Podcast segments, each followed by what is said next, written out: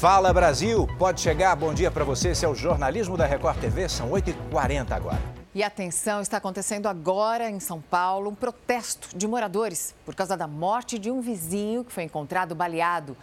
Eleandro Passaia, quem traz os detalhes. Passaia, bom dia. Oi, Mariana, bom dia para você. Pois é, um protesto grande, hein? Vem cá que eu mostro. E esses moradores de uma comunidade na zona leste de São Paulo dizem que esse rapaz que foi morto durante a madrugada, existe a suspeita que tenha sido por um policial apaisana. Lucas Carvalho está no local com informações ao vivo. E aí, Lucas? Muito bom dia para você, meu amigo. Oi, oi, tô ouvindo. Então pode falar que eu tô te ouvindo também.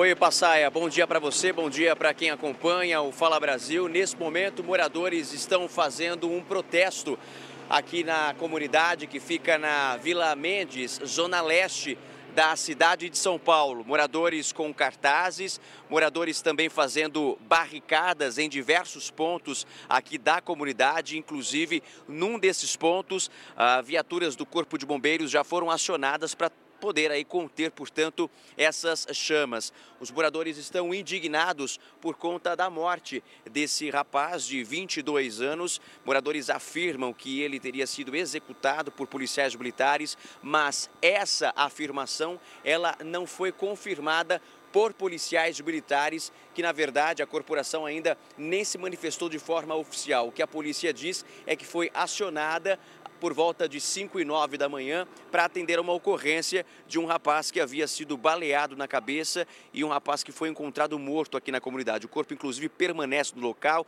Dezenas de vizinhos, dezenas de moradores aqui com cartazes fazendo esse protesto, aguardando, inclusive, a presença da perícia.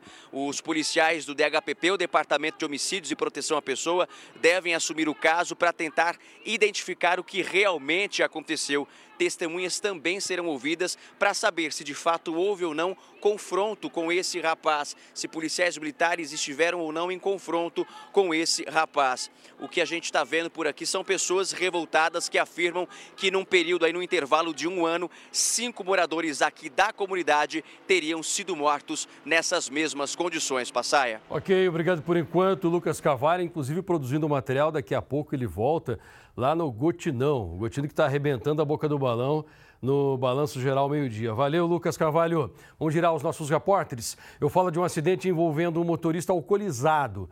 Ele quase se torna fatal. Aconteceu na Sumaré, zona oeste aqui da capital. Rafael Ferraz com informações. Venha, Rafa. Passaia, bom dia para você e também para quem nos acompanha. Esse acidente aconteceu logo no início da manhã desta terça-feira, aqui na Avenida Doutor Arnaldo.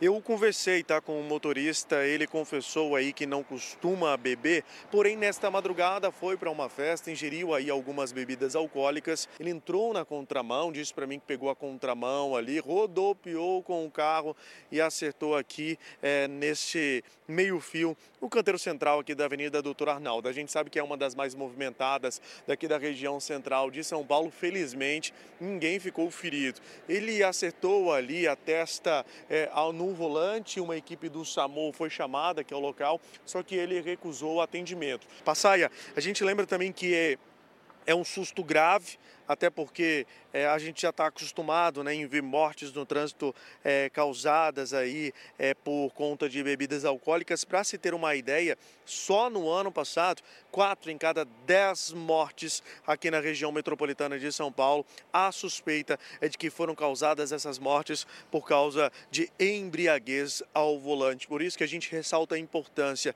se beber, não dirija.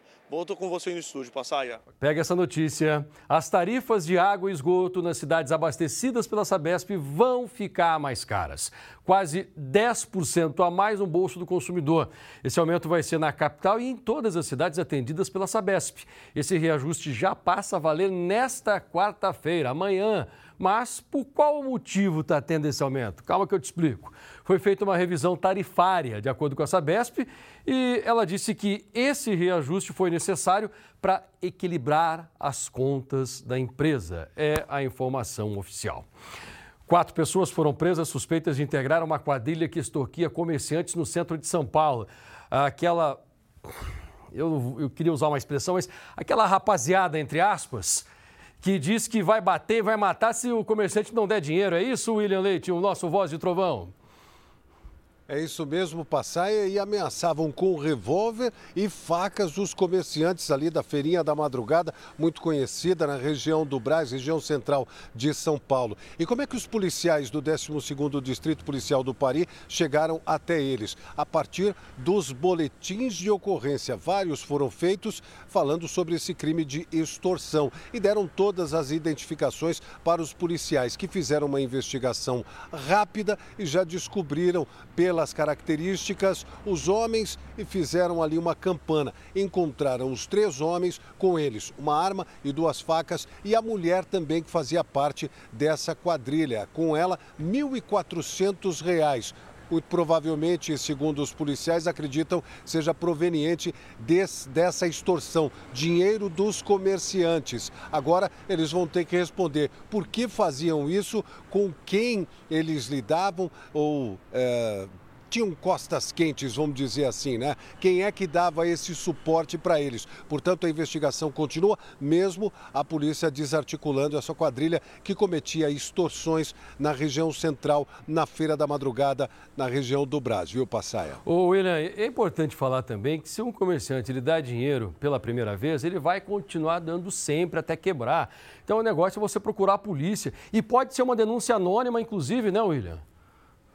Exatamente. Os uh, comerciantes fizeram os boletins de ocorrência, mesmo tendo que dar ali naquele momento, porque estavam sendo ameaçados com revólver, com facas e os uh, criminosos dizendo que voltariam, queriam matar. Eles deram a primeira vez e aí, na sequência, foram até a delegacia. Importantíssimo fazer o boletim de ocorrência e também fazer a denúncia se você não puder ir até a delegacia. O telefone é 181, seu nome será mantido no mais absoluto sigilo. Essa parte parte da quadrilha já foi, já está ali, não vai mais cometer esses crimes. Mas a polícia continua investigando para encontrar outros que fazem parte desse grupo, Passaia. E lá no Rio de Janeiro, viu, William, quem faz esse tipo de trabalho sujo é a milícia, que exige dinheiro para uma espécie de proteção que não existe coisa alguma, né? Aqui em São Paulo, como a milícia tem dificuldade de entrar, são agiotas que às vezes são envolvidos com o próprio tráfico e que fazem o mesmo tipo de serviço. Então, eu aconselho, se você é comerciante, está nessa, se você não tem coragem, inclusive pode procurar aqui a produção da Record, nós podemos produzir uma reportagem com câmera escondida para mostrar quem são os sem vergonhas que fazem isso. A Record adora a reportagem investigativa e nós tratamos isso com muita seriedade. Obrigado, Voz de Trovão. Está sempre comigo aqui no Balanço Geral amanhã e no Fala Brasil agora também, já que tem o Fala Brasil com esse bloco aqui de São Paulo. E agora, atenção, você que é aposentado, estava pensando em pedir uma revisão da sua aposentadoria, talvez um cálculo que conta-se com os que você já contribuiu antes de 94. A AGU, a Advocacia Geral da União, acaba de entrar com uma desse, acaba de recorrer contra a decisão do STF que faz esse cálculo. A gente vai para Brasília agora para falar com a Lívia Veiga. É a Lívia quem vai explicar como é que isso pode refletir na vida dos aposentados. Lívia, bom dia para você. Oi, Mariana, bom dia para você, bom dia a todos. Olha só, a AGU pede, entre outras coisas, que em caso de benefícios já extintos, como por exemplo no caso de pessoas que já morreram, essa revisão não seja possível. Que a decisão sobre a revisão da vida toda se aplique apenas para o futuro e que todos os processos judiciais ligados ao assunto sejam suspensos até que o Supremo Tribunal Federal esclareça alguns pontos. Em dezembro, o STF autorizou esse novo cálculo de aposentadorias para incluir contribuições anteriores à implantação implementação do Plano Real. A decisão beneficiou principalmente os aposentados que fizeram contribuições altas antes de 1994. Mas a preocupação da AGU é com o Caixa da Previdência. Edu e Mariana. Obrigada, Lívia. Ainda vai ter muito que ser discutido. Agora vamos falar de um golpe, mais um, né? Porque tem golpe pelo telefone, golpe pelo WhatsApp, golpe por SMS. Agora tem golpe por e-mail dizendo que seu CPF foi suspenso. Você já recebeu um desses? Já, vários. Na verdade, todo dia. Alguns dizem isso, outros falam que estão eh, representando meu gerente do banco. A gente vai criar aqui um, um selo para colocar no ar. É golpe. Essa mensagem, se você clica, ela apaga dados pessoais seus, leva esses dados para os bandidos e acaba com seu computador ou celular. O perigo chega por e-mail ou mensagem no celular. O disfarce é o título, dívida ativa em seu CPF, muitas vezes com o nome completo e CPF da vítima. O que chama atenção é eles terem seus dados pessoais, o seu nome, o seu CPF, um, obviamente o seu endereço de e-mail. E eles também sabem o dispositivo que você usa. Assim que abriu o e-mail, Luísa percebeu o tom ameaçador. Os criminosos cibernéticos pediam dinheiro em troca de não divulgar o conteúdo privado do celular da estudante. Por pouco ela não caiu. Eles querem tentar um acordo, né? De você estar tá enviando dinheiro para eles, aí tem um link. E caso você não envie, eles vão estar tá disponibilizando essa, essas informações pessoais. Essa advogada recebe vários casos de vítimas de crimes cibernéticos. Muitas, por medo, chegam a pagar o valor pedido. Uma dessas pessoas eu informei que era golpe e ainda assim ela não quis arriscar e optou por fazer o pagamento. A tecnologia tem aperfeiçoado os chamados malwares, são softwares malignos que invadem um sistema operacional por meio de links. O mais lucrativo nos últimos anos é o chamado ransomware, que em português pode ser traduzido como resgate de dados. O ransomware é tão perigoso que, uma vez que os criminosos cibernéticos roubam seus dados, eles não podem mais ser restaurados por um software de segurança, por exemplo a menos que você pague o resgate. É aí que começam as extorsões. Esse tipo de ataque cresceu 55% no Brasil no ano passado em relação a 2021. É muito mais fácil executar um ataque virtual do que um roubo a banco ou outro tipo de delito que envolva pessoas, né, que envolva armamento, etc. As grandes empresas e governos são o alvo preferido. Uma multinacional de cibersegurança bloqueou 146 bilhões de ataques cibernéticos só no ano passado. Nenhum de nós está imune de receber um ransomware. Ele pode vir disfarçado de coisas que nem imaginamos. Ele pode mandar um boleto bancário falando que a vítima está em atraso. Olha, pague hoje, senão o seu nome vai ser protestado. Então a pessoa acaba abrindo aquele anexo ou então clicando em um link que o atacante envia e a partir daí ele começa a disseminar o ataque. Por isso, é fundamental não clicar em links que cheguem por e-mail. Mesmo assim, é importante manter os dispositivos seguros com um sistema que detecta invasão. Uma solução de antivírus é o fundamental, é o mínimo que a gente precisa ter. Um outro tema muito importante, a atualização dos sistemas, porque o sistema por si só ele pode ter vulnerabilidades que são corrigidas com atualizações. E se você acabar baixando algum desses sequestrador de dados e passar a receber ameaças, lembre-se, nunca pague o valor pedido. E mesmo que dificilmente esses criminosos sejam rastreados e encontrados, faça um boletim de ocorrência. E um dentista de São Paulo é suspeito de enganar os pacientes, porque ele recebia o dinheiro antes de fazer os tratamentos e depois desaparecia. Até agora, oito pessoas já denunciaram esse caso à polícia, só que o número de vítimas pode ser ainda maior. A Valdileuza confiou no dentista Rodrigo Nunes Ferreira Viana. Pagou R$ 6.300 e o serviço ficou incompleto. Um mês atrás, aproximadamente, eu voltei lá e já na portaria o segurança falou para mim que fazia um tempo que ele não aparecia lá. O Marcos sofre de uma síndrome que fez com que ele perdesse todos os dentes. No fim do ano passado, ele começou um tratamento. Se eu tivesse condições de pagamento à vista, ficaria pouco mais de 5 mil reais. Devido a eu não ter essa condição de pagamento à vista, fiz um financiamento para poder caber no meu orçamento. Com o parcelamento, o valor ficou em 10 mil reais. Só que o dentista cumpriu apenas metade do tratamento contratado e também desapareceu. Minha irmã me deu esse apoio para que ela pudesse me ajudar pagando metade eu a outra metade. Já paguei cinco parcelas, ainda faltam sete para acabar de pagar. Até agora, oito pacientes denunciaram um dentista por não concluir o tratamento. O proprietário da sala onde ele atendia disse que o profissional parou de pagar o aluguel e que também não consegue localizá-lo. Nós tentamos contato com o dentista, mas o celular dele não recebe mais ligações. As vítimas contam que Rodrigo Nunes Ferreira Viana era muito gentil durante os atendimentos e assim ganhava a confiança dos pacientes. Segundo elas, na hora de cobrar, o profissional exigia que fosse pago o valor total do tratamento, que podia ser à vista ou parcelado no cartão de crédito. Fomos até uma outra clínica onde o dentista também prestava serviços. A recepcionista confirmou a agenda.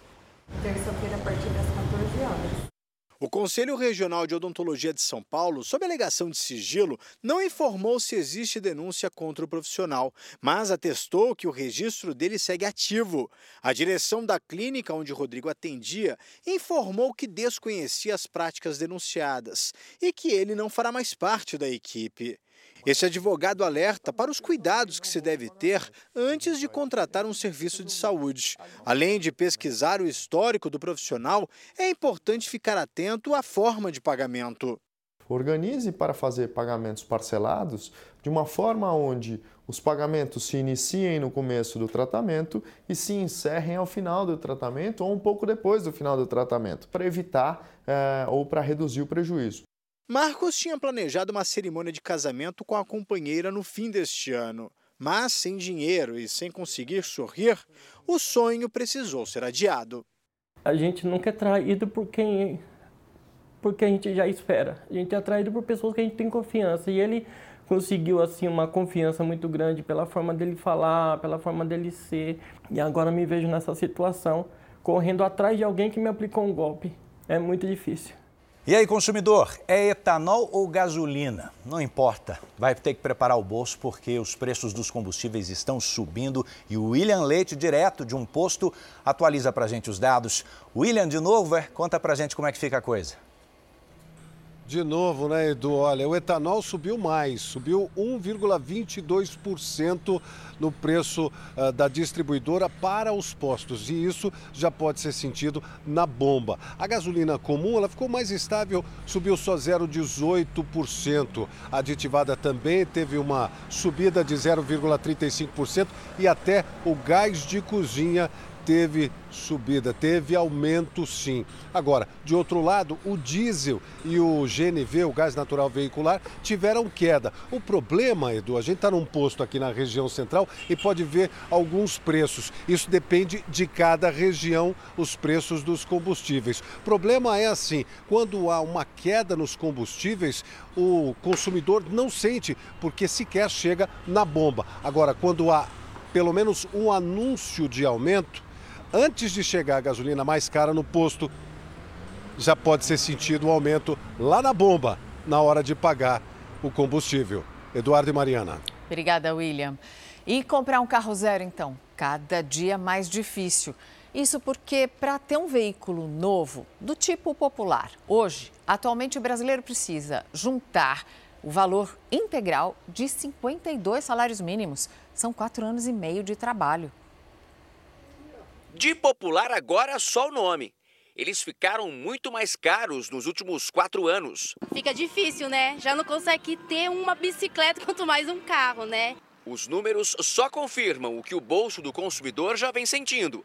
Um estudo do Instituto Brasileiro de Economia da Fundação Getúlio Vargas mostra que os três modelos mais populares de carro ficaram, em média, 45% mais caros entre 2019 e 2023. Hoje está muito difícil, né? A gente vê aí, eu com esse aqui era 2020, eu paguei 40 mil, 46 mil reais, hoje ele está quase 70. Então subiu muito e assim, o salário não está acompanhando, né? Há quatro anos, para você sair dirigindo um carro zero da concessionária, era preciso desembolsar 31 salários mínimos da época. Agora, se você quer sentir o cheirinho do carro novo, é preciso pagar 52 salários mínimos do valor atual. O que poderia ser feito e que não acho que vai acontecer seria uma flexibilização na tecnologia de segurança que esses carros hoje têm e que é um ganho para a população e que é melhor você vender um carro mais caro que tenha segurança do que um carro mais básico, mais barato, mas que expõe as pessoas a algum tipo de risco. A falta de chips para a produção de veículos foi o principal motivo para a alta nos preços, segundo a pesquisa. De 2020 a 2022, a capacidade de produção dos fabricantes foi menor do que a procura. Esses componentes são muito utilizados em carros, computadores, celulares, mas o setor automotivo foi o mais afetado. Por isso, a indústria automobilística quer discutir com o Ministério do Desenvolvimento, Indústria, Comércio e Serviços medidas para retomar a produção de carros populares que em fevereiro teve a menor fabricação dos últimos sete anos para o período. Agora vamos falar sobre um drama na saúde.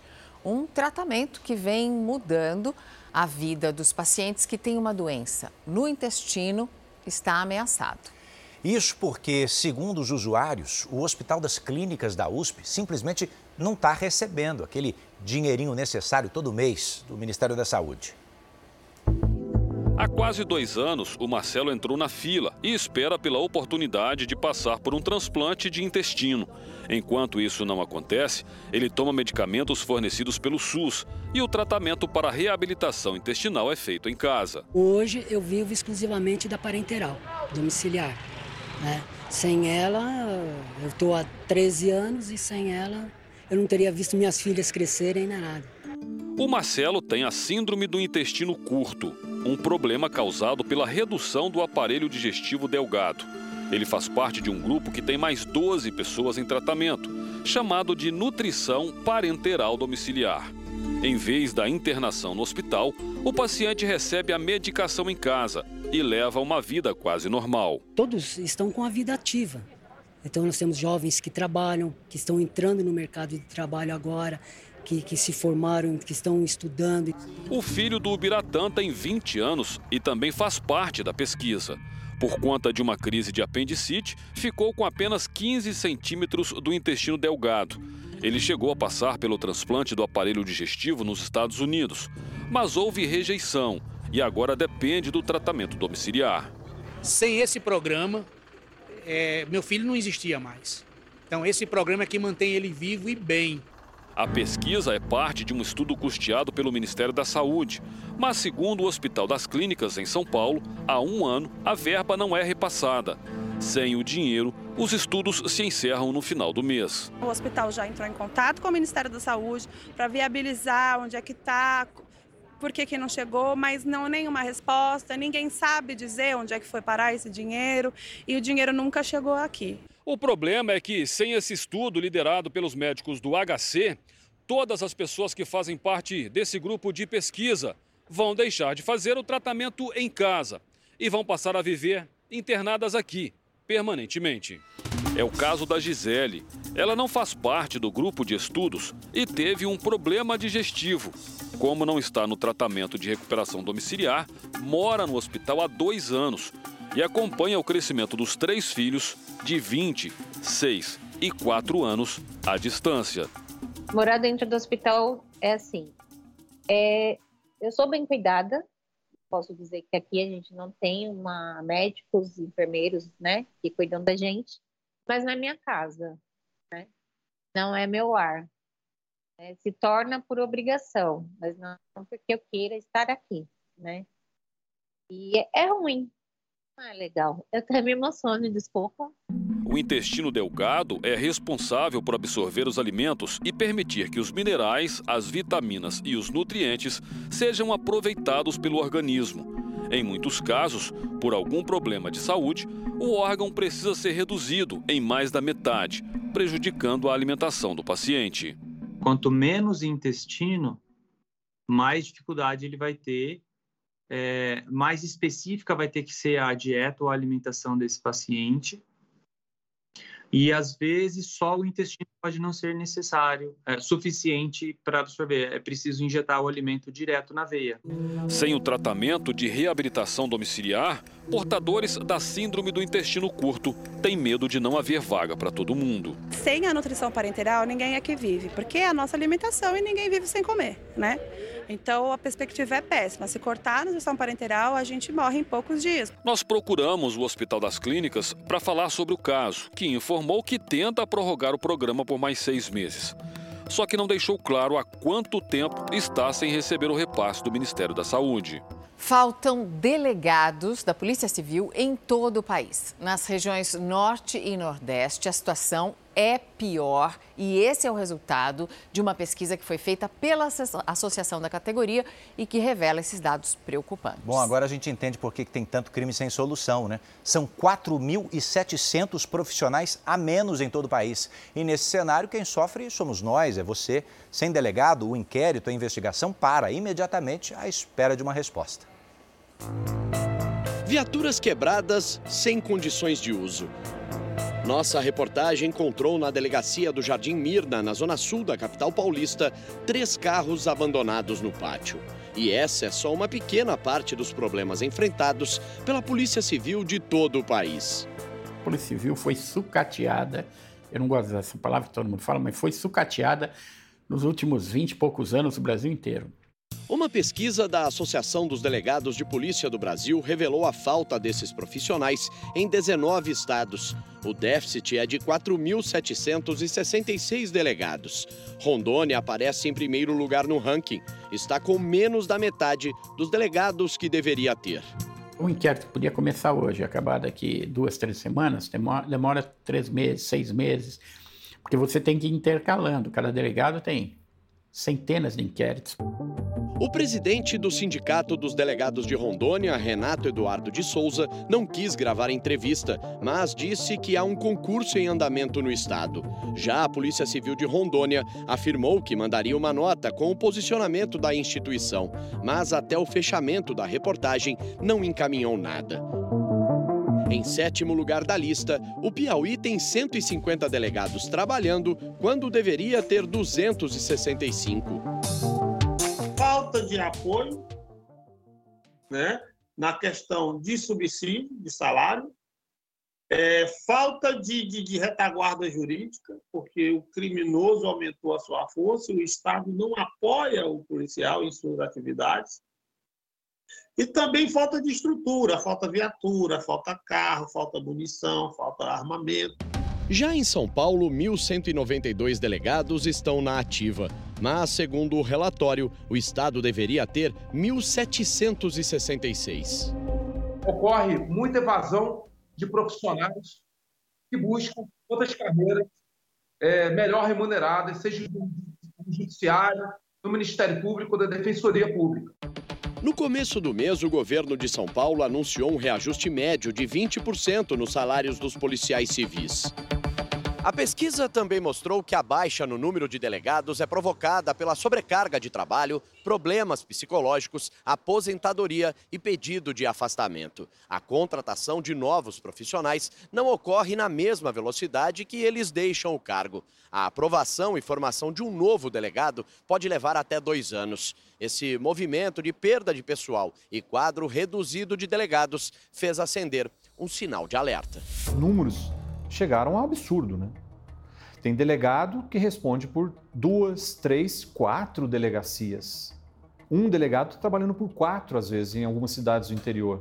Em alguns casos, o delegado tem que ser franco, falar: não vou conseguir te atender hoje, vem amanhã, ou faça o seu boletim pela delegacia eletrônica. Esse é o prejuízo para a sociedade. Agora veja essa história. Um médico cardiologista de um dos hospitais mais renomados da Alemanha foi preso, acusado de matar de forma proposital dois pacientes. Vamos até a Europa. Quem tem detalhes sobre esse caso é a nossa correspondente Ana Paula Gomes. Ana, boa tarde para você. Conta para gente quem é esse médico e como ele agia. Bom dia para você, Mariana. Olha, o cardiologista de 55 anos, preso, não teve a identidade revelada, mas essa história começou no ano passado em um hospital renomado da capital Berlim. Familiares de um paciente suspeitaram que o remédio dado por esse cardiologista, um sedativo muito forte, poderia ter provocado a morte desse parente. Fizeram a denúncia, o hospital afastou esse cardiologista, começou essa investigação e agora a polícia prendeu esse cardiologista que usaria esse medicamento forte, sabendo do risco de morte. Agora fica a pergunta por que ele fez isso, mas agora vai ter que responder para a Justiça da Alemanha do Mariana. Pelo menos 13 pessoas morreram, incluindo crianças, durante novos bombardeios na faixa de Gaza. Segundo as forças israelenses, esses ataques tinham o objetivo de atingir alvos ligados à jihad islâmica que Israel considera um grupo terrorista no país. As autoridades palestinas alegam que as explosões aconteceram em áreas residenciais.